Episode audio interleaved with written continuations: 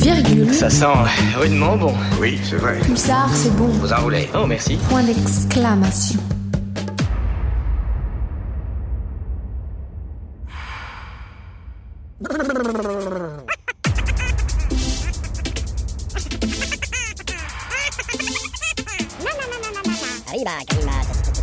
Vous faites erreur. Je m'en fous, je sais bien ce que j'ai entendu. Les bandes dessinées.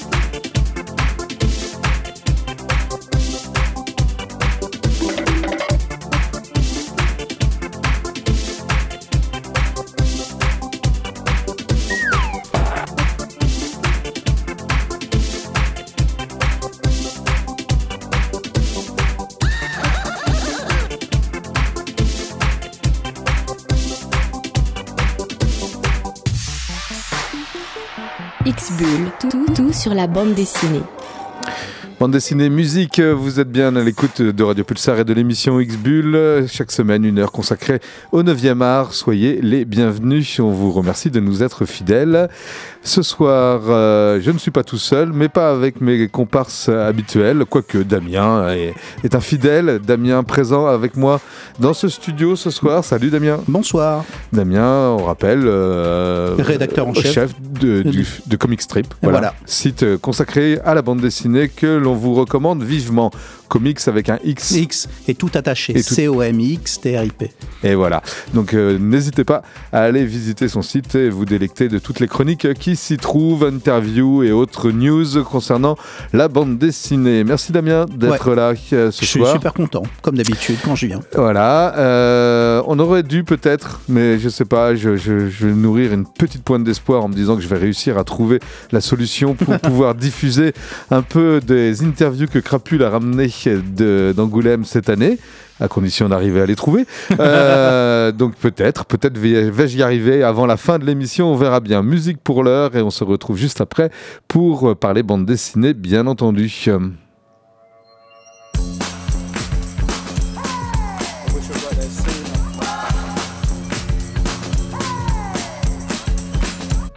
No money, no part to piss, but a fuck to give. Haven't got one. I'm riding shotgun in the 306. See you we up bigs, feeling love drunk. Sometimes I wanna kill myself, cause failure's never been an option. Whilst living in the real world, I feel like I'm a real person. So tell me, did you say something? Did you say something? You paranoid? It's like I ain't got trust, misunderstood church boy, and I always been a happy boy. You even work hard for it. Are you jacked up in the gym of steroids? I couldn't deal with hard things, so I put them in a pile. No heart from a hard drive, gloss I cry and I never know what's in store. Every time they talk, they talk, they talk, and listening becomes chore. I wanna press reset, I wanna press restore, I wanna swim, get drenched, deep holy water, baptized in the blood of my enemies. I just shrug and breathe heavily. Scold me no more, darling, when I'm out of my depth. Tie me up and leave me when I'm holding my breath. Oh, what a waste of time,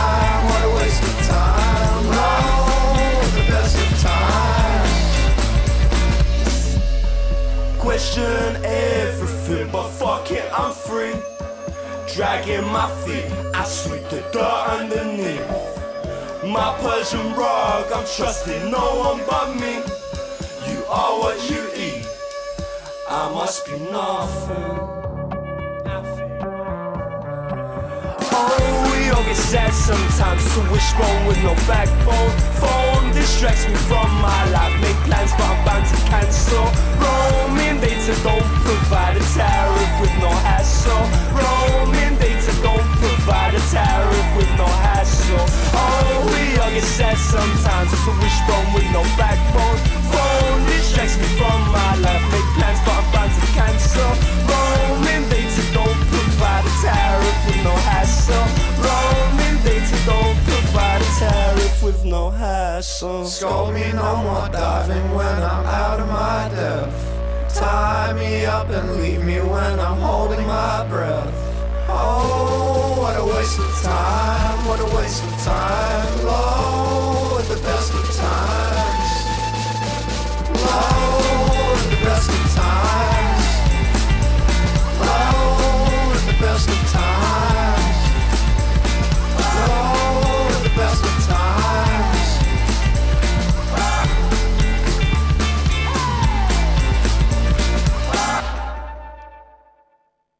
À l'instant, dans X-Bull, c'était Slow Tie.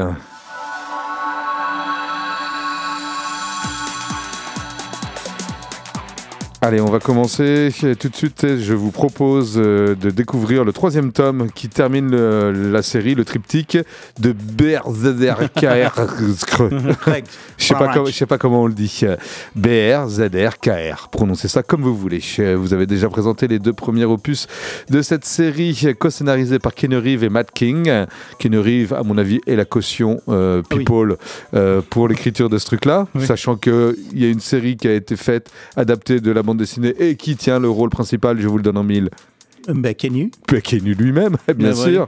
Ça doit être négocié dès le début. Ouais. Euh, bon, alors l'histoire nous raconte la- la- le nom d'un immortel qui s'appelle B. On lui donne pas plus de nom, mi-mortel, mi-dieu, qui a traversé les âges depuis plus de 80 000 années de vie et qu'on a un peu ras-le-bol de sa condition après avoir erré à travers le monde pendant des siècles et des siècles. B a peut-être finalement trouvé un refuge en acceptant de travailler pour le gouvernement américain. Un refuge parce qu'on va, en échange de ce service, lui donner les clés pour comprendre d'où il vient et donc euh, à la recherche de ses origines et peut-être euh, finalement euh, en finir avec son immortalité qui lui pèse Tant. Ouais. C'est en gros ce que nous raconte ce triptyque. Euh, donc le troisième tome est désormais disponible. Matt King, Kenny Reeves, je l'ai dit, c'est Mm. pour le- la scénarisation de cette euh, série. Un peu violente hein, quand même, parce que Ah. voilà, oui, j'ai oublié de dire que le personnage de B dans l'histoire, ça fait 80 000 ans qu'il est sur Terre, mais il est, il est toujours sujet à des crises et des excès d'ultra-violence. Il est invincible, immortel, donc c'est une arme Mhm. redoutable. Quand il a envie des uns. quoi. Ouais, quand il en vit, il désingue généralement, il n'y a pas grand-chose qui lui résiste. Euh, conclusion donc de la saga épique de l'immortel Beck à découvrir. C'est 144 pages en couleur dessinées par Ron Garnet. Voilà, j'ai oublié le nom du troisième auteur, le dessinateur. Ron Garnet, c'est 16,95€ le prix de ce troisième tome pour le compte des éditions Delcourt Comics. Alors moi je vous ai apporté euh, Ether. Ether c'est euh, l'histoire d'un petit groupe de femmes et d'hommes qui fuient des ennemis venus assiéger leur ville, la ville d'Our. Qui est une ville qui existe, hein, qui était une ville euh, antique euh, dans Mésopotamie. D'accord Mais avant de partir, ils prennent le temps de rassembler les braises du feu sacré. Et en fait, Ether, c'est donc le périple de ce petit groupe de Our vers la ville mythique d'Agartha. Et donc le voyage, ben, forcément, il va être un peu chaotique, il va y avoir des obstacles, mais ils ont un seul but, celui de protéger ce feu sacré et le faire renaître à Agartha. Voilà le pitch. Sauf que j'imagine qu'ils vont rencontrer en chemin des personnes qui vont vouloir l'éteindre, ce Ils feu vont vouloir l'éteindre, et puis il va y avoir des attaques, etc. Enfin oui, c'est un très long périple, puisque ça va être sur plusieurs générations. Le, D'accord. le- le périple est très long. Donc, euh, Étienne Chaise, c'est celui qui a fait euh, Ether, et donc il est de retour chez 2024. Étienne, Étienne, Étienne Chaise, c'est dur à dire, met en scène cette petite poignée de survivants sur donc plusieurs générations de Our vers Agartha. C'est d'une très jolie justesse, donc ça parle d'errance et d'exil, donc c'est très actuel comme, comme, comme, euh, comme thématique, euh, où vivre et survivre, bien évidemment. Mhm. Et ces soldats, c'est des espèces de soldats de la femme sacrée, celle qui gui- guide et qui donne espoir. C'est un. Alors, il n'y a pas de bulle dans l'album, il n'y a que des récitatifs en bas de page. Des récitatifs dans des textes Donc classiques pas très de, courts pas de dialogue. pas de dialogue, donc euh, voilà. Donc il y a beaucoup de planches qui sont sans texte pour plus de méditation, et c'est un très grand format. Je l'ai apporté, ça fait Ouais, ouais, 27 j'en- par J'en 37. témoigne. Euh, Damien a, a sorti l'album là sous mes yeux c'est vrai que c'est Impressionnant. Donc c'est un- il y a de très grandes illustrations avec des décors très majestueux, très grands et des personnages tout petits comme s'ils étaient écrasés par ces décors. L'immensité de, la nature De qui, la nature. traverse. Exactement, qui va être forcément, euh, elle aussi, un obstacle avec le, le Souvent froid, hostile. exactement. Donc lui, c'est un, un dessinateur donc, euh, qui d'habitude a, a l'habitude, Étienne Chaise, d'utiliser l'ordinateur. Cette fois-ci, il utilise le crayon, la gomme pour flouter. Il a quand même un peu utilisé l'ordi pour être aidé par des photos lorsque ça devenait complexe dans les compositions. Donc Éther, c'est une très belle fable sur l'exil et sur les réfugiés. C'est un récit composé comme une histoire mythologique.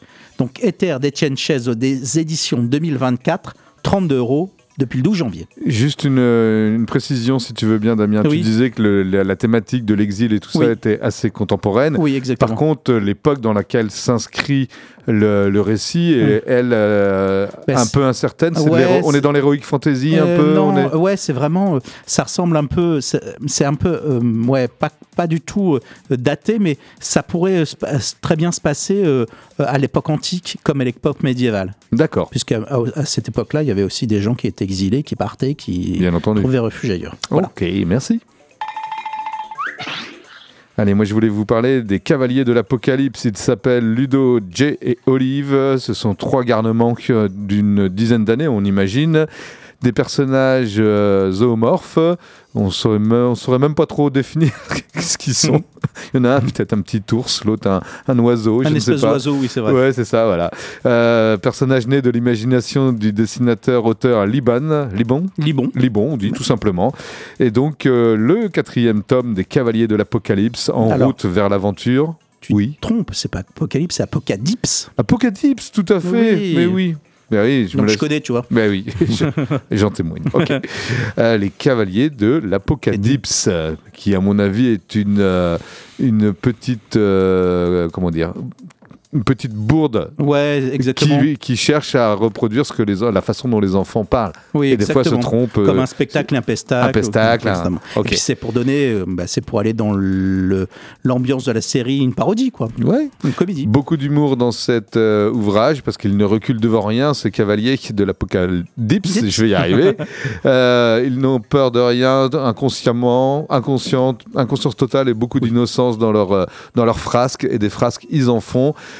Euh, l'école, ils aiment pas trop l'école buissonnière, les intéresse davantage, donc ils, ils le tentent, mais bon, ça, finit toujours par se passer plus ou moins bien leurs aventures à découvrir. Et dans, pour la première fois, donc, dans cet ouvrage, ce tome 4, il y a un récit complet de 30 pages consacré à la classe poney de Ludo, Jay et Olive.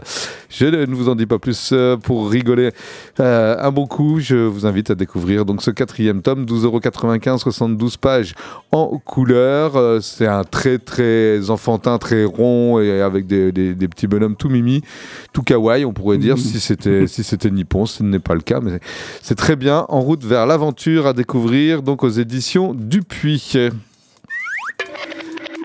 Alors Damien. encore à toi, du coup. Ben oui, Damien. Euh, Est-ce que tu suis l'actualité cinématographique? Un peu. Un peu. Ouais.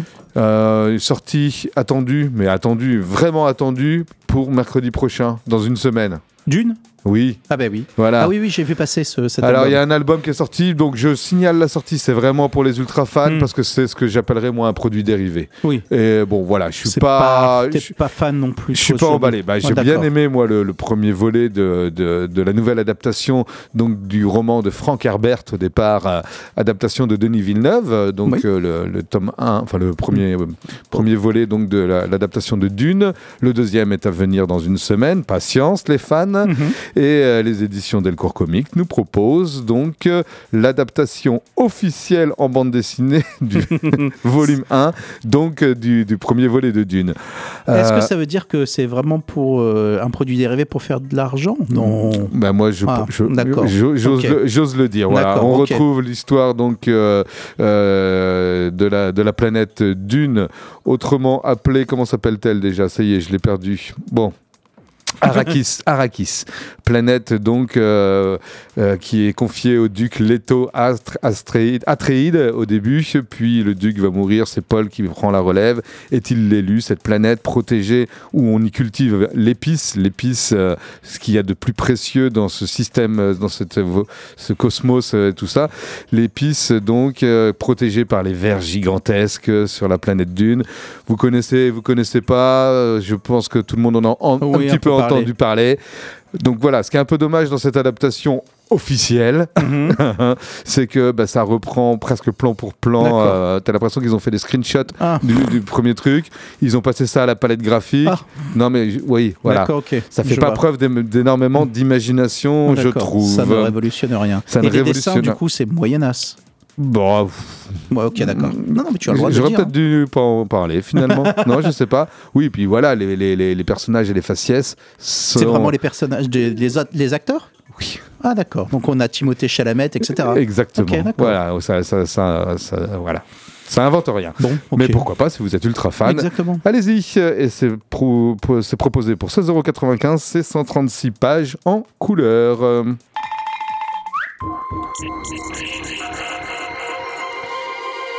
Allez, on est sauvé, on aura un petit peu de crapule dans l'émission cette semaine euh, grâce à quelques interviews réalisées à Angoulême. On l'écoute euh, avec un premier micro tendu. À quelle hauteur déjà? Je sais pas, Joël? Joël quelque chose? Ouais, on va voir.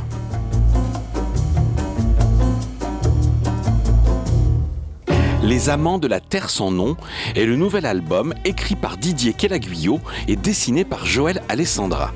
Le festival de la bande dessinée d'Angoulême a été l'occasion d'évoquer avec le dessinateur Joël Alessandra le point de départ de cette belle histoire imaginée par notre Didier Poitvin.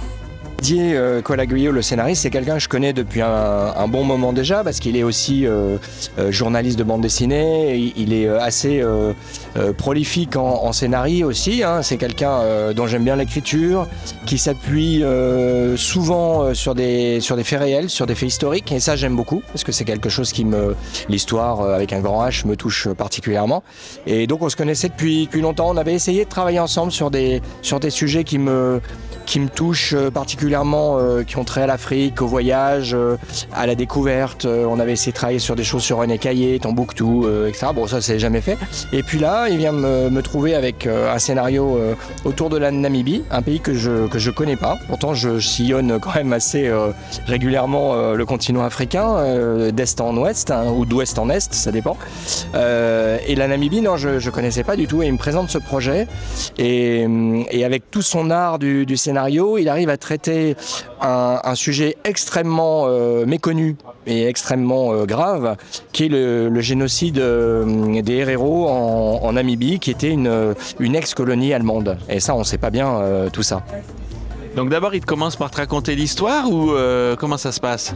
Oui, bah souvent euh, il me pitch un petit peu l'album, donc c'est euh, une histoire. Alors Didier va souvent sur les lieux aussi, il est un petit peu comme moi, il aime bien s'imprégner des lieux et, souvent ce sont les lieux qui l'inspirent pour un scénario. Et là, il se retrouve en Namibie et il voit un château un peu médiéval au milieu du désert et il se dit mais c'est quoi cette histoire quoi? Et il commence à enquêter, il commence à, regarder un petit peu. Bon, il en parlerait évidemment beaucoup mieux que moi, hein. Mais il s'aperçoit qu'effectivement ce, sont des, colons allemands, euh, un couple qui, a construit ce château au milieu de nulle part et il commence à fouiller et à échafauder euh, une histoire à partir de la réalité autour de cette histoire d'amour euh, euh, sur fond de colonisation allemande et de, génocide euh, héréro. Et alors, il m'explique tout ça et, moi je trouve ça assez passionnant parce que on connaît évidemment tous le malheur de la Shoah et, des, génocides et du génocide des Juifs dans les camps, mais je ne savais pas que les Allemands avaient déjà commencé dans les années 1880-1900 euh, euh, des camps de concentration en plein milieu du désert africain et du Namib.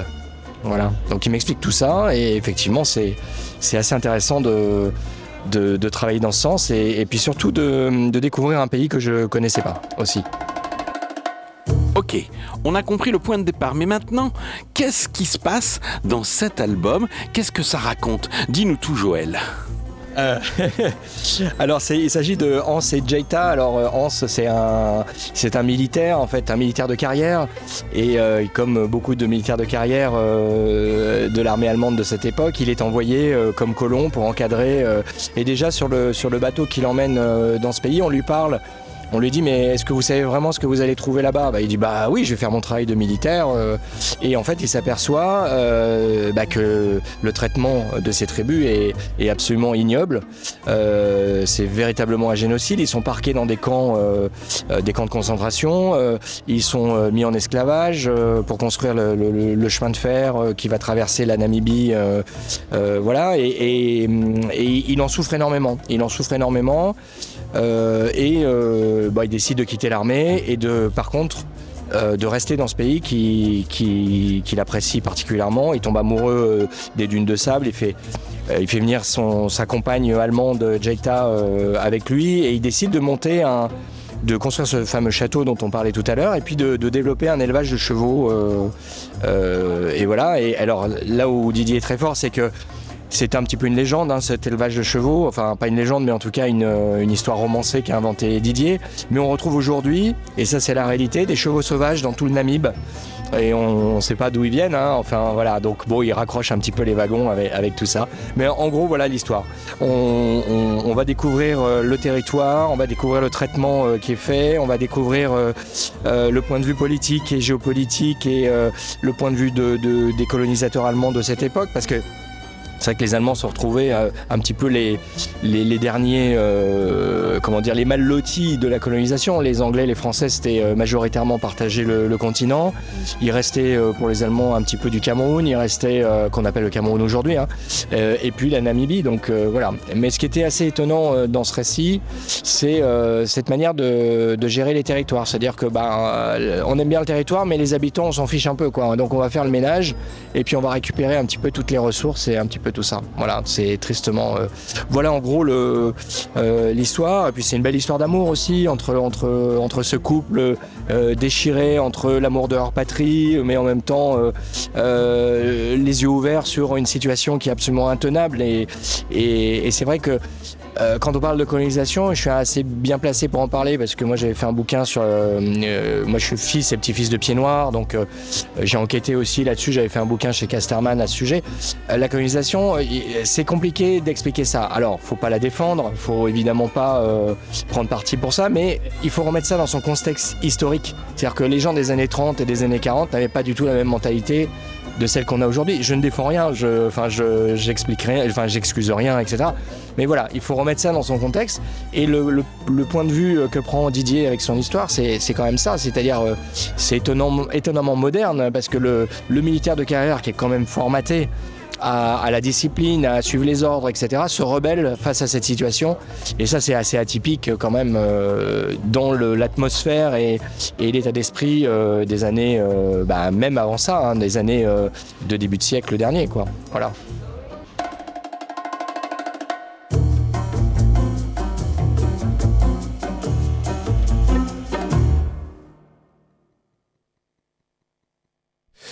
Et voilà une belle rencontre euh, que nous proposait l'ami Crapule, et, euh, tout droit venu du festival, revenu du festival d'Angoulême 2024. Euh, on va poursuivre dans un instant, on continuera en BD juste après cette petite pause musicale, les Kings.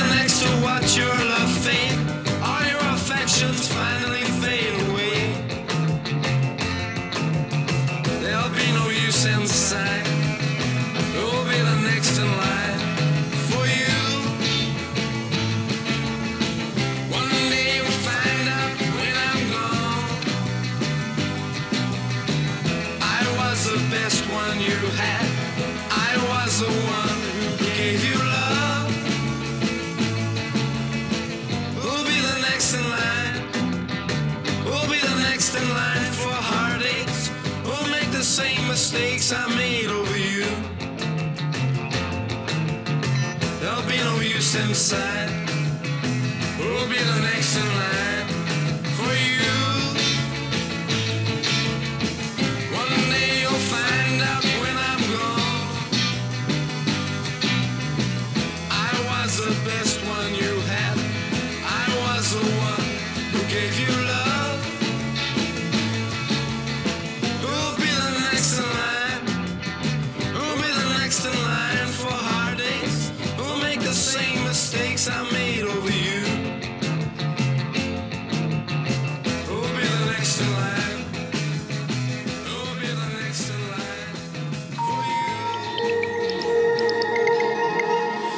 Will be the next in line. Qui est le prochain sur la liste? On sent les cœurs brisés là.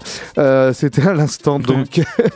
C'était à l'instant les Kings euh, dans X-Bull.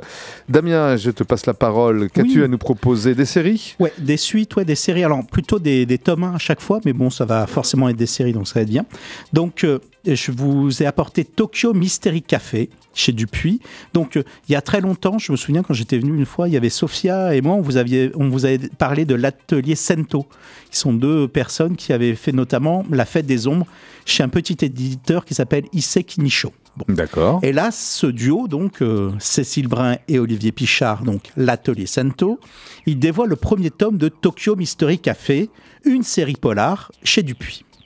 Donc, Tokyo Mystery Café, c'est l'histoire de Naël, un Français qui décide de s'installer à Tokyo. Il veut devenir mangaka, donc forcément Tokyo, c'est l'endroit idéal. On est bien d'accord. Donc il aménage à ce moment-là dans une résidence, la résidence de Monsieur Mirail. Et dans cette maison, il est le seul résident parce que c'est très vieux. enfin, voilà. Et le Monsieur Mirail, lui, il a une boutique en, en- en bas de cette résidence. Donc, la première nuit, il entend des bruits dans la chambre voisine et il découvre alors une jeune fille dans un fauteuil roulant. Bon, c'est assez surprenant parce que euh, justement, Monsieur Mirail lui avait dit qu'il était tout seul. Bon, c'est le premier mystère. Bon, Il s'en accommode. Ouais. Le lendemain matin, il va voir un mangaka pour lui demander s'il peut travailler avec lui, sans succès. Et lorsqu'il revient donc à la résidence, il découvre Monsieur Mirail étendu sur le sol de sa maison. Le vieil homme est mourant. Et avant de mourir, il lui donne une clé. Et alors là, forcément. Deuxième a- mystère. S'il y a une clé, il y a une serrure euh, euh, dans laquelle va la clé. Exactement. Faut Et alors, trouver la porte. Là, Naël est bouleversé parce que forcément, le monsieur meurt. Et euh, il entend des bruits. Ce sont des hommes qui sont, cette fois-ci, à la poursuite de monsieur Mireille et de lui, alors que c'était pas prévu. Il est alors sauvé par une jeune fille qui s'appelle Soba. Et cette jeune fille l'emmène au Mystery Café. Et ce Mystery Café, c'est assez étonnant, c'est parce que c'est un café qui est aussi une agence de détectives privés. Donc, Naël est embarqué malgré lui dans cette mystérieuse affaire. Étonnant. Je vous en dis pas plus, faudrait, faudra lire. Donc, l'atelier Sento nous embarque dans un des quartiers de Tokyo qui s'appelle Akihabara. Et la philosophie de cette série, c'est de découvrir un quartier de Tokyo à travers une enquête. Un quartier est égal à une affaire à résoudre. Voilà ce qui se passera dans les tomes suivants. Donc, on découvre à chaque fois les caractéristiques d'un quartier, et notamment celui de Akihabara. C'est euh, un quartier où il y avait des très vieilles boutiques d'électronique, à l'époque où, euh, dans les années 90, euh, l'électronique était partout au Japon. C'est un quartier aussi où on va trouver des robots, des idols, des cosplays. Donc, c'est un peu un mélange de nouveautés d'anciens. Voilà, va dire comme ça. Donc, ce premier album, il est sympa parce que les personnages sont hyper sympas, très attachants. C'est toujours comme d'hab un trio improbable. Naël Soba est le patron de l'agence de détectives, mais ce trio, euh, il a beaucoup de potentiel. Je pense que dans la- suite, ça sera un peu plus sympa. Et surtout, ce qu'il y a comme d'habitude dans les albums de l'atelier Sento, c'est qu'il y a un dessin à l'aquarelle, donc en couleur directe, et c'est toujours très beau. Bon, pour moi, la fin est un peu trop rapide. L'histoire est un peu moins bien menée que dans La Fête des Ombres, mais le matériel de base est là, et je pense que les enquêtes suivantes seront meilleures. Donc, Tokyo confiant? Mystery Café, tome 1, La disparue d'Akiba, de l'atelier Sento chez Dupuis, 16,50€ depuis le 19 janvier. Autre série ou autre suite ou autre tome 1, puisque c'est un tome 1 également Exactement. que tu veux nous proposer. Alors là, ça sera un tome 1 d'un diptyque qui est donc à suivre. Et c'est le nouvel album de Brecht Evans.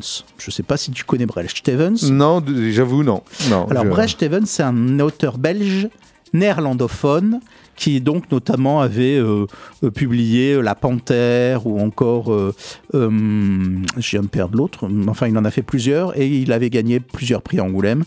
Euh, donc ce premier tome, c'est le premier tome du Roi Méduse. C'est encore une fois formidable. D'ailleurs, hum, moi j'en ai lu beaucoup d'œuvres de Brecht Evans et la plupart du temps, à chaque fois, c'est des chefs-d'œuvre. Donc là encore, c'est un récit assez singulier. C'est l'histoire d'Arthur qui vit avec son père depuis que sa maman est décédée. Et son père est parano, paranoïaque, et il élève son fils dans une menace potentielle permanente. Sympa. Une menace extérieure qui serait des dirigeants. Bon, il n'existe que dans sa tête, on Ouais, est il est d'accord. euh, grosse paranoïa, quoi. Donc, son père, non seulement il est bizarre, mais il est complotiste. Voilà. Donc, il élève Arthur dans sa maison en se méfiant du monde qui l'entoure. Donc, il lui explique notamment, pour survivre à cette menace des dirigeants, comment se battre ou même faire des trous dans les ventres des vaches pour boire leur sang. C'est pour te dire où on en est là quand même. Ça va loin. Voilà. Donc, euh, la seule chose qu'il faut qu'il fasse, c'est réussir à survivre tous les deux pour pouvoir aller rejoindre les alliés, donc les alliés qui se battraient contre les dirigeants. Bon. Euh, mais ce qui est assez surprenant, c'est qu'Arthur, il continue quand même d'aller à l'école. Il n'est pas enfermé complètement dans la maison. Et euh, bon, bah forcément, il est un peu, euh, un, peu, euh, un, peu en dehors de ce que font les autres enfants à cause de la, paranoïa, de la paranoïa de son père, tu te doutes bien. Bon. Donc, Brecht Evans donc, refait un, donc, un nouvel album chaque Sud BD. Les Panthères ou rigole. Et donc, il fait encore courir son imagination débordante sur les pages de ce premier opus du Roi Méduse. C'est à chaque fois, Brecht Evans, ça part dans tous les sens. faut suivre, mais c'est très bien écrit. Et, mais par contre, c'est complètement dingue. C'est un graphisme assez surprenant. Là. Oui, je, le- je le découvre au moment où, tu, euh, où je, t'écoute et, et tu en parles. Donc, c'est l'histoire d'un père vu par les yeux de son fils. C'est 288 pages de folie complètement, euh, complètement, complètement douce, ouais, douce ou folie complètement dingue. C'est à la fois un drame, puisque c'est quand même euh, le père qui est un peu complotiste, mais parfois il y a des choses un peu drôles parce que c'est à cause de la paranoïa du, la paranoïa du père. Pardon. C'est souvent très intrigant, notamment euh, parce que le petit garçon vit comme les autres et il a ce père qui est complètement dérangé. C'est une histoire donc qui navigue dans des eaux troubles et qui glisse en plus après vers un récit d'aventure parce que Arthur, il va euh, croiser euh, Anémone, une pirate. Voilà. Ok. On, est- voilà. Donc Brecht, Ev- Brecht Evans pardon, m'avait enchanté avec ses encres. Dans les autres albums, c'était des encres, notamment des encres et des transparences avec les encres. Et là, cette fois-ci, il va utiliser d'autres techniques, donc des encres, mais aussi de l'aquarelle, de la gouache. D'accord. C'est vraiment, c'est toujours très très beau euh, ce qu'il fait.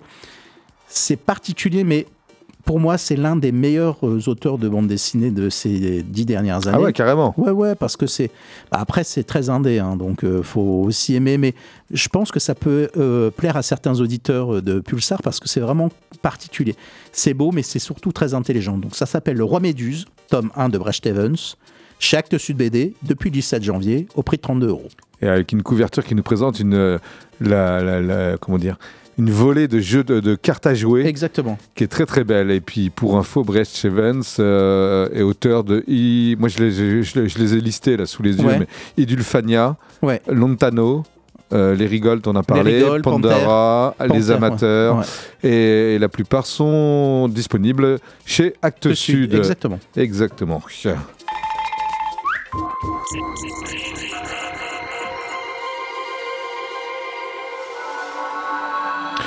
Et après le roi Méduse, moi je te propose un autre roi qui est bien, Ah. bien plus connu, c'est Oedipe roi. Ah, bien sûr. D'après la, la tragédie de Sophocle, euh, une nouvelle adaptation donc euh, d'Oedipe roi. Euh, Oedipe, euh, on rappelle le- un peu l'histoire euh, euh, qui, qui s'est rendu victime, pas victime, euh, euh, coupable de parricide, d'inceste. Il Euh, a, tué, il a tué son père, oui. il a tué son père, il a tué sa mère, après avoir vécu et, et résolu l'énigme du Sphinx qui euh, commence euh, sa journée à, à- à quatre pattes, puis deux, puis trois. Mhm, mhm. Euh, il devient roi de, de Thèbes. Mhm. Bon, ça c'est dans la version de, de Sophocle. Oui. Et puis là, il rencontre un oracle qui lui dit il faut que tu que il remplace donc le roi. Euh, son père, donc le, le roi Laios, Mhm. euh, et on lui dit à ce moment-là, euh, enfin l'oracle lui dit, il va falloir que tu découvres qui a tué le roi Laios. Mhm. Il ne sait pas que c'est lui. Enfin Ouais. voilà, toute une histoire. à la Oui, fin, oui. il finit par se crever les yeux. C'est Ouais. absolument Et- épouvantable et, dramatique. Il, il tombe amoureux de sa mère aussi. je il tombe, bah oui, il tombe amoureux de sa mère. Ils ont quatre enfants ensemble hein, Éthéocle, Polynice, Antigone et Ismène. Très connu aussi dans, dans la mythologie. Voilà, et donc, euh, donc ça c'est l'histoire de d'Oedipe Oedipe roi par, euh, par Sophocle, donc Mhm. euh, en- je crois que c'est en 500 ou 600 avant Jésus-Christ oui. qu'avait été écrit euh, cette, cette pièce.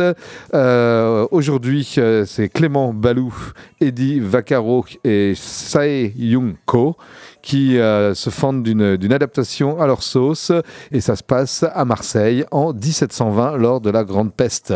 Voilà, la Grande Peste s'abat sur Marseille et Oedipe est donc euh, roi ou euh, personnage principal de Marseille. Il va devoir sauver la ville pour euh, rester roi, mais l'oracle, enfin pareil, même l'histoire est la même. Ça, ça réinvente pas du tout le- la tragédie. C'est juste, juste transposé. Oui, c'est une transposition dans la ville de Massilia en 1720.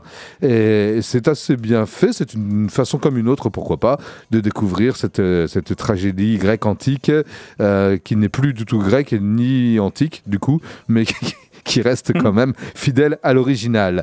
Oedipe Roi, donc Massilia 1720. Clément Balou est scénariste. Il nous vient de Marseille. Euh, Eddie Vaccaro, malheureusement décédé, Décédé. en, en Ça doit être 2023. son dernier album, du coup. C'est son dernier album. C'est le dernier album d'Eddie Vaccaro. Euh, donc a assuré le dessin. Et Sei Yunko est également dessinateur. Peut-être qu'il a pris la relève ou fait des Mhm. compléments. Je ne sais pas comment s'est partagé le, le travail et si c'est- s'il n'y en a pas un qui a succédé à l'autre Pour terminer. pour terminer l'histoire.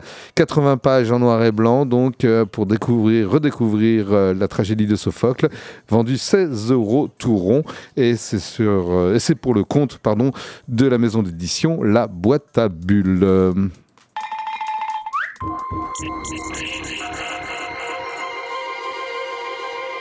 Allez, 19h passées de 36 minutes 37 bientôt. Il est temps de retrouver une deuxième fois la micrapule avec de nouveau un auteur, Xavier Betaucourt.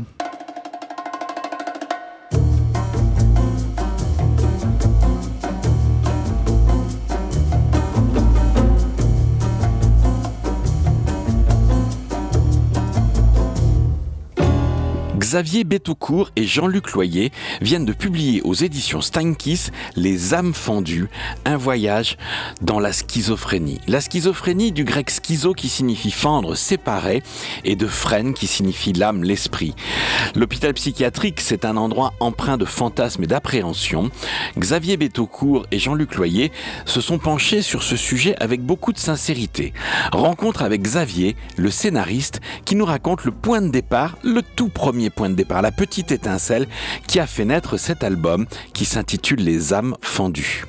Mais en fait, ce sont deux infirmières psy euh, qui voulaient, qui, qui, se disaient le, la, BD, ça pourrait peut-être être sympa comme médium pour euh, peut-être sur une planche. euh, raconter un peu la déstigmatisation. Donc évidemment sur une planche, elles ont vu Jean-Luc parce qu'on avait fait un album sur le fonctionnement du palais de justice. Elles ont vu Jean-Luc Loyer. Elles lui ont posé la question et Jean-Luc a dit bah, Vous savez, on peut faire beaucoup plus qu'une seule planche pour raconter ça. On peut venir euh, pour raconter le- la, la maladie, les maladies psy, euh, mentales, le, le- le fonctionnement de l'hôpital, la maladie et, et raconter un peu tout ça.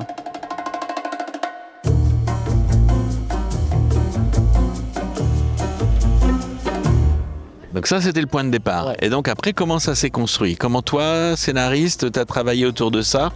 Et quelle articulation avec le dessin On, a travaillé comme on le fait d'habitude avec Jean-Luc. Euh, il y a d'abord une longue phase d'immersion. Euh, en fait, j'y suis allé pendant un an. hein. Euh, pendant un an, j'y allais. je faisais des séjours là-bas de 2, 3, 4 jours. Euh, pour voir comment ça marche. Ça, induisait des questions que je me posais, donc que je leur posais. Et la fois d'après, ben, je leur demandais, ben, tiens, ça, j'aimerais bien creuser un peu tel aspect ou tel aspect, tel service, euh, tel moyen de fonctionnement. Donc ça fonctionne comme ça. Et, en même temps, euh, ben, on a commencé, on commence à écrire parce qu'on va pas rester un an à, écrire et après, donc voilà. Et et il y a un gros travail en fait de réflexion à la base pour savoir quel va être notre notre, fil conducteur, où est-ce qu'on veut aller, quel quel arc narratif, euh, bon, enfin voilà toutes ces choses qui pour raconter l'histoire. Alors justement, l'histoire, comment tu nous la pitcherais là pour nous donner envie d'ouvrir euh, cet album Les ânes fendues Récit choral, l'hôpital, comment ça marche, c'est quoi la maladie mentale, qu'est-ce que c'est que la schizophrénie? Euh, si vous avez peur des schizophrènes, de ceux qui souffrent de schizophrénie, ben vous en aurez peut-être moins peur. Euh, c'est un album assez dur quand même, parce que c'est une maladie qui est très dure pour ceux qui en souffrent et pour les familles, etc. Donc en fait, c'est un portrait portrait d'une maladie, même pas seulement la schizophrénie, il y a la bipolarité, il y a, d'autres maladies, mais on a utilisé essentiellement la schizophrénie. Euh, c'est portrait d'une maladie et des gens et du, du lieu et des gens qui, qui font en sorte de soigner cette maladie, même si euh, c'est une maladie chronique, on peut pas en guérir. Est-ce qu'il y a une partie un peu romancée ou est-ce que c'est vraiment partie de, de- de témoignages? Ah oui, non, non, il n'y a rien de. Enfin, il y, a- il y a de la mise en scène, évidemment, euh, mais sinon, tout ce qu'il y a dans le livre est réel, est vrai. Les personnes qui parlent sont des personnes que j'ai rencontrées, avec qui j'ai parlé, que j'ai interviewées. Alors, il arrive, pour des raisons de, narration, de prendre deux personnages différents et d'en faire un seul, ça évidemment. Mais non, non, non, non, tout ce qu'il y a dedans est parfaitement vrai. Les témoignages de- des, gens qui, euh, qui souffrent de schizophrénie et qui sont stabilisés, qui, qui sont capables de parler de leur maladie, ce sont de vrais témoignages, ça, évidemment. Rien inventé. L'univers psy fermé, c'est quand même euh, quelque chose de très particulier. Ta première rencontre avec cet univers, ça s'est passé comment? C'est, étrange. Enfin, c'est étrange, oui, ça semble évident de dire ça, mais on a quand même. Essayé d'y aller en, ay- en ayant le moins de clichés possible dans la tête. Et en y arrivant, euh, on se rend compte qu'on est quand même truffé de, clichés par rapport euh, à la folie. Et alors, ça, c'est la première chose. Et la deuxième chose, ah, on n'est pas super à l'aise, quoi. hein. On n'est vraiment pas super à l'aise. Euh, j'ai jamais eu peur. Jamais. J'ai toujours été euh, euh, accompagné par du personnel soignant. Je me suis jamais retrouvé tout seul dans un service. Mais il y a des moments où c'était tellement étrange. Et au fur et à mesure, on comprend. Quand on commence à comprendre la maladie, bah, cet aspect étrange, bah, évidemment, ça l'est toujours, mais on comprend un peu plus. Euh, Il y a un principe de base, c'est que ce qui fait peur, on a peur de ce qu'on connaît pas. Donc là, et c'est aussi un peu l'idée du bouquin, c'est de se dire, ben, si on connaît un peu mieux le fonctionnement de l'hôpital, si on connaît un peu mieux les maladies, ben, on en a un peu moins peur peut-être. Euh, parce que évidemment, euh, schizophrénie, on entend parler de ça que quand il y a des meurtres. euh. Sauf que statistiquement, par rapport au nombre de schizophrènes, les schizophrènes sont moins dangereux que les gens dits normaux, ça c'est la première chose. Et la deuxième chose, c'est que si, ils sont très dangereux, mais pour eux-mêmes, le taux de suicide est absolument énorme chez les schizophrènes. Ah ouais, ouais, ouais, non, c'est énorme. Il y a une souffrance euh, qui est, qui est, qui est très, très, très, très forte, réelle. Euh, ça, c'était quelque chose d'assez dérangeant quand on, quand on approche. Euh, quand je sortais de là, j'étais assez secoué, je dois dire. hein.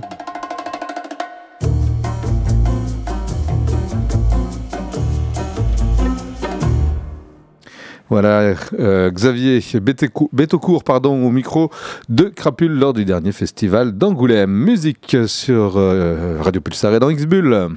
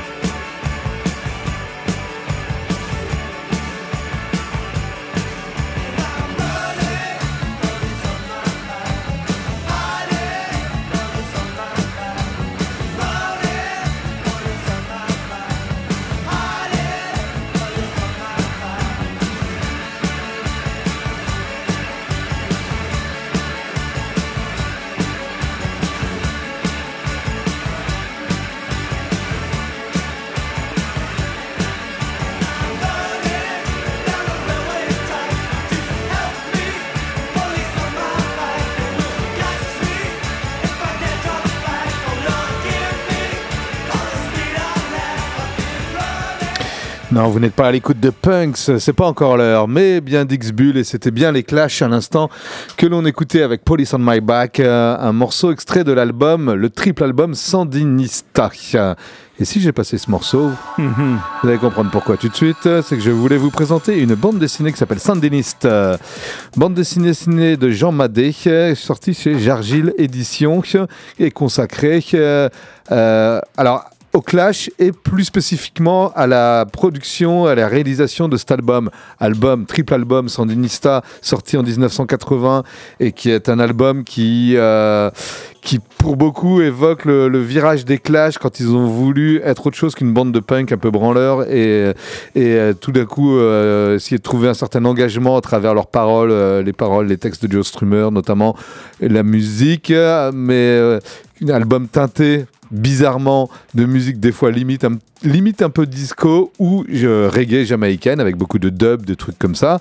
Donc les vrais fans du, clash d'avant, du punk rock et tout, s'ils sont pas forcément retrouvés, adulés ou détestés, cet album a en tout cas fait beaucoup, euh, ce triple album a été très clivant euh, et, et est resté pour certains dans l'histoire du rock comme le disque d'un groupe donc qui voulait euh, faire autre chose que, que simplement euh, se la raconter avec des guitares électriques. Euh, bon, moi j'ai été très, je suis très fan des Clash, j'adore les Clash, et pour moi euh, c'est plutôt détesté qu'adulé cet album. Oh. Eh ouais, bah, il arrive après London Calling et euh, Ouais, ouais. Va, va essayer de remonter le niveau après. London. Ouais, vrai. il y a quelques morceaux comme Police on My Back que je trouve Mm. sympa, mais bon. En tout cas, c'est un album qui a changé la vie de l'auteur euh, de Sandiniste, de Ah ah. cette bande dessinée, Jean Madé, qui se confie, qui raconte un peu. enfin, il se rappelle au début, tout début de la- il se rappelle la journée du 20 juin 1979.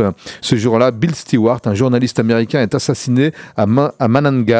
Euh, il couvrait la révolution nicaraguayenne et parlait des forces rebelles sandinistes en disant des jeunes qui font la guerre aux vieux.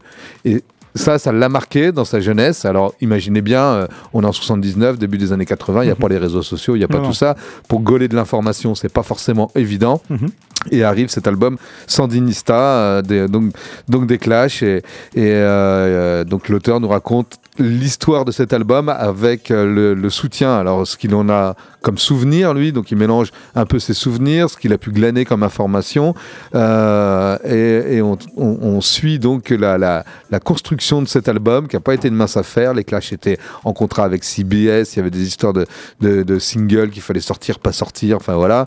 Euh, le groupe était pas éclaté, mais un petit peu. Il y avait, il y avait Paul Simonon, le, ba- le bassiste, génial bassiste Paul Simonon était euh, parti au Canada tourner un film. Les autres, euh, les autres Clash, euh, comment il s'appelle, euh, euh, Mick Jones, euh, euh, de Joe Strummer et Topper Eden qui, naviguaient entre la Jamaïque, New York. euh, L'album était aussi certaines prises ont été faites à Manchester. C'est pour ça qu'on dit que c'est un album un peu foutraque. Et donc, euh, à travers cette bande dessinée, très belle bande dessinée, sandiniste, on, a l'impression d'être aux côtés des Clash lors de la, réalisation, de la conception, euh, la mise en place de l'album, des chansons et tout. C'est bon pour les, amateurs et les fans du groupe, c'est vachement intéressant quand même et assez passionnant. Donc de découvrir euh, selon Jean Madé, il, était, il y était pas, hein, mais, Mm. mais il s'est quand même bien, bien renseigné comment s'est construit l'album Sandinista des Clash. Euh, euh, 96 pages en noir et blanc avec euh, un, un crayonné euh, tout en nuances de gris. Euh, voilà, des, des vignettes, euh, donc des bulles pour les dialogues en blanc, des vignettes en jaune qui nous racontent autre chose Ah. dans l'album. Euh, voilà, mais je vous invite euh, à découvrir ce, ce bel album Sandiniste. Euh, on parle de rock, on parle de punk rock, on parle de musique début des années 80 et d'engagement politique. 16 euros euh, pour ces 96 pages aux éditions Jargil et c'est signé de Jean Madé. Euh,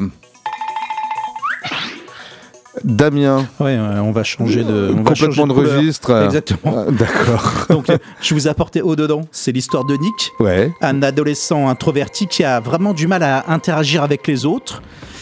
Parler aux autres n'a jamais été simple pour lui. Donc, ça, c'est quand il est l'adolescent.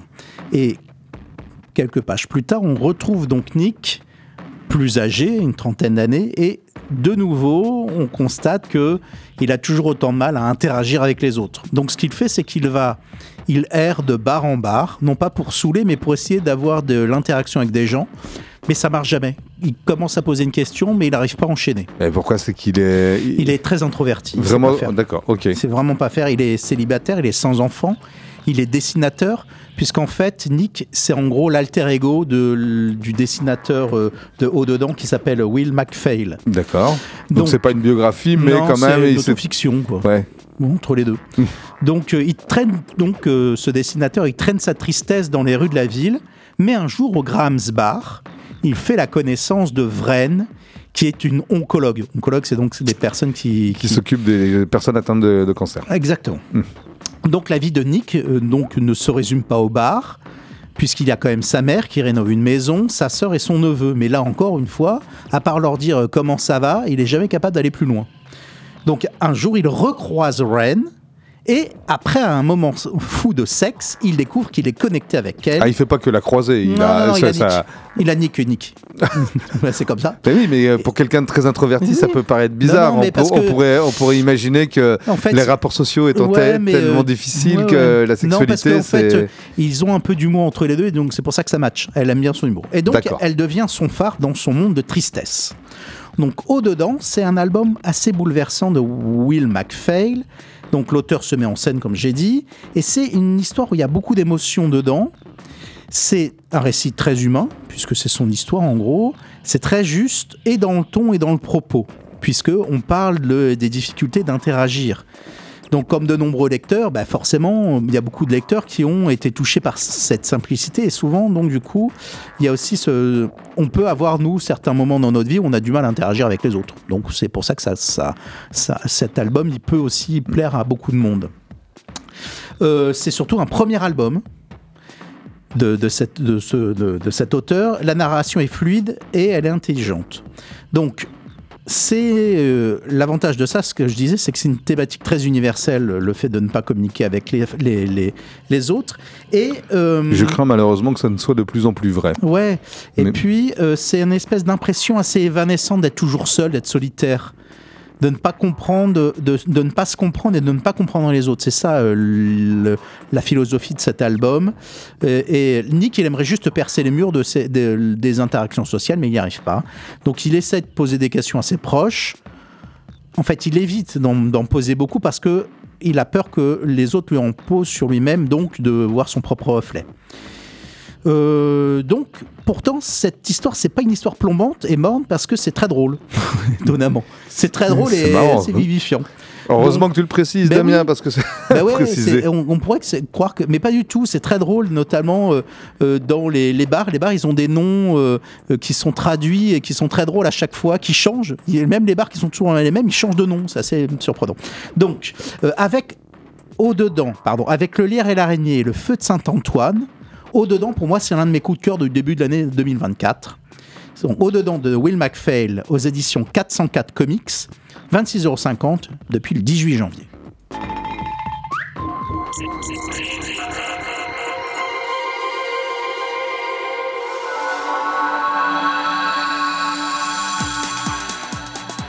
Allez, moi je vous propose de découvrir l'appart de mes rêves. Euh, c'est Rasmo qui. euh, qui Ça te fait sourire.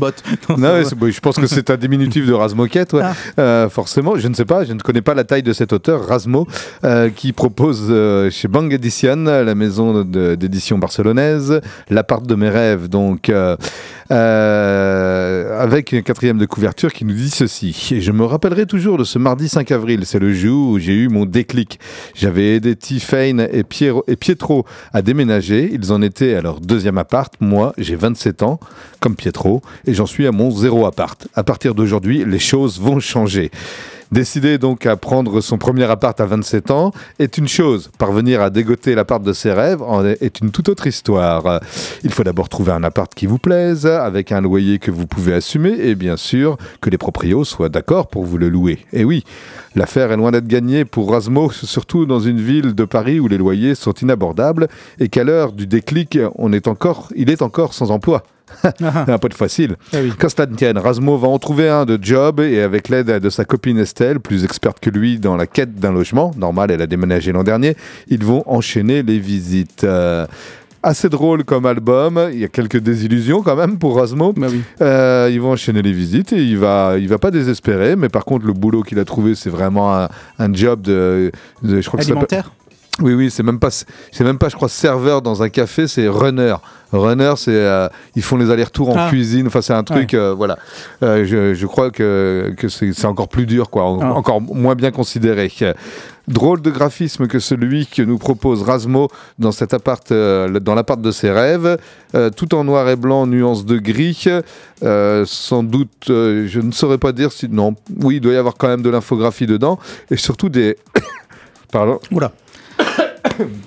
Excusez-moi. Surtout, des, ce, qui est, ce qui est assez étrange, c'est les faciès des personnages. Ils sont immuables, inchangés, figés.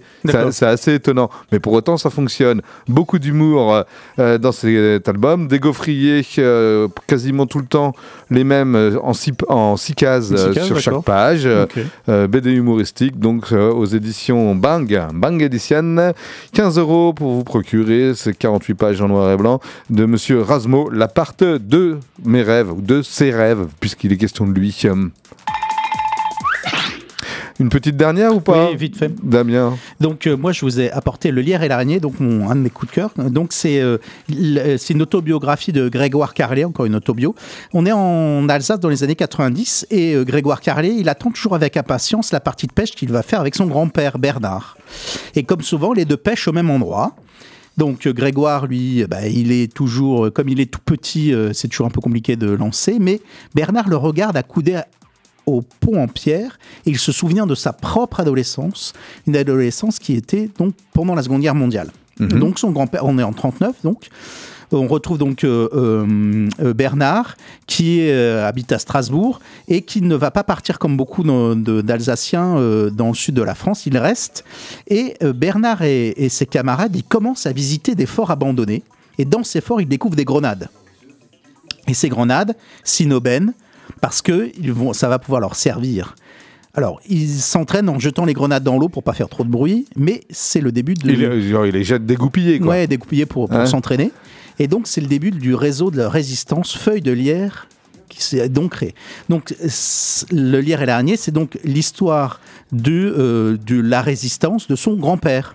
Voilà. D'accord. Donc, c'est un, un Mais message. alors, si, si le lierre symbolise ce réseau de résistance euh, auquel a appartenu le grand-père, l'araignée, c'est quoi? Ah, mais ça, faudra vous lire. D'accord. bon. Exactement. Euh, donc, c'est un message d'amour de Grégoire à Bernard, hein, son petit-fils au grand-père. Donc, euh, euh, c'est un passé fort, donc, puisque Bernard est donc le créateur d'un réseau de résistance dont la devise était toujours vert, toujours fidèle. Un réseau qui ne durera que quelques mois avant d'être démantelé par les nazis. Bernard et ses amis seront arrêtés et ensuite seront relâchés. Ce réseau faisait comme d'habitude du sabotage, du renseignement, délivrer les prisonniers, etc. Donc, euh, en fait, la résistance alsacienne, on la connaît très peu parce qu'en fait, les Alsaciens, ils voulaient surtout euh, euh, combattre euh, la germanisation de, euh, de, de l'Alsace. D'accord. Bon, tout ça pour vous dire que c'est un très bel album, notamment graphiquement, parce que c'est à l'encre de Chine et euh, à l'aquarelle et que ça donne des, des- des trucs absolument dingues. Le découpage est fou. Donc je conseille vivement Le Lierre et l'araignée de Grégoire Carlet chez Dupuis, Air Libre, depuis le 26 janvier, 20,95€. Ah oui, on est pile poil. Retrouvez le podcast de l'émission et tous les albums chroniqués sur la page Facebook d'Ixbull.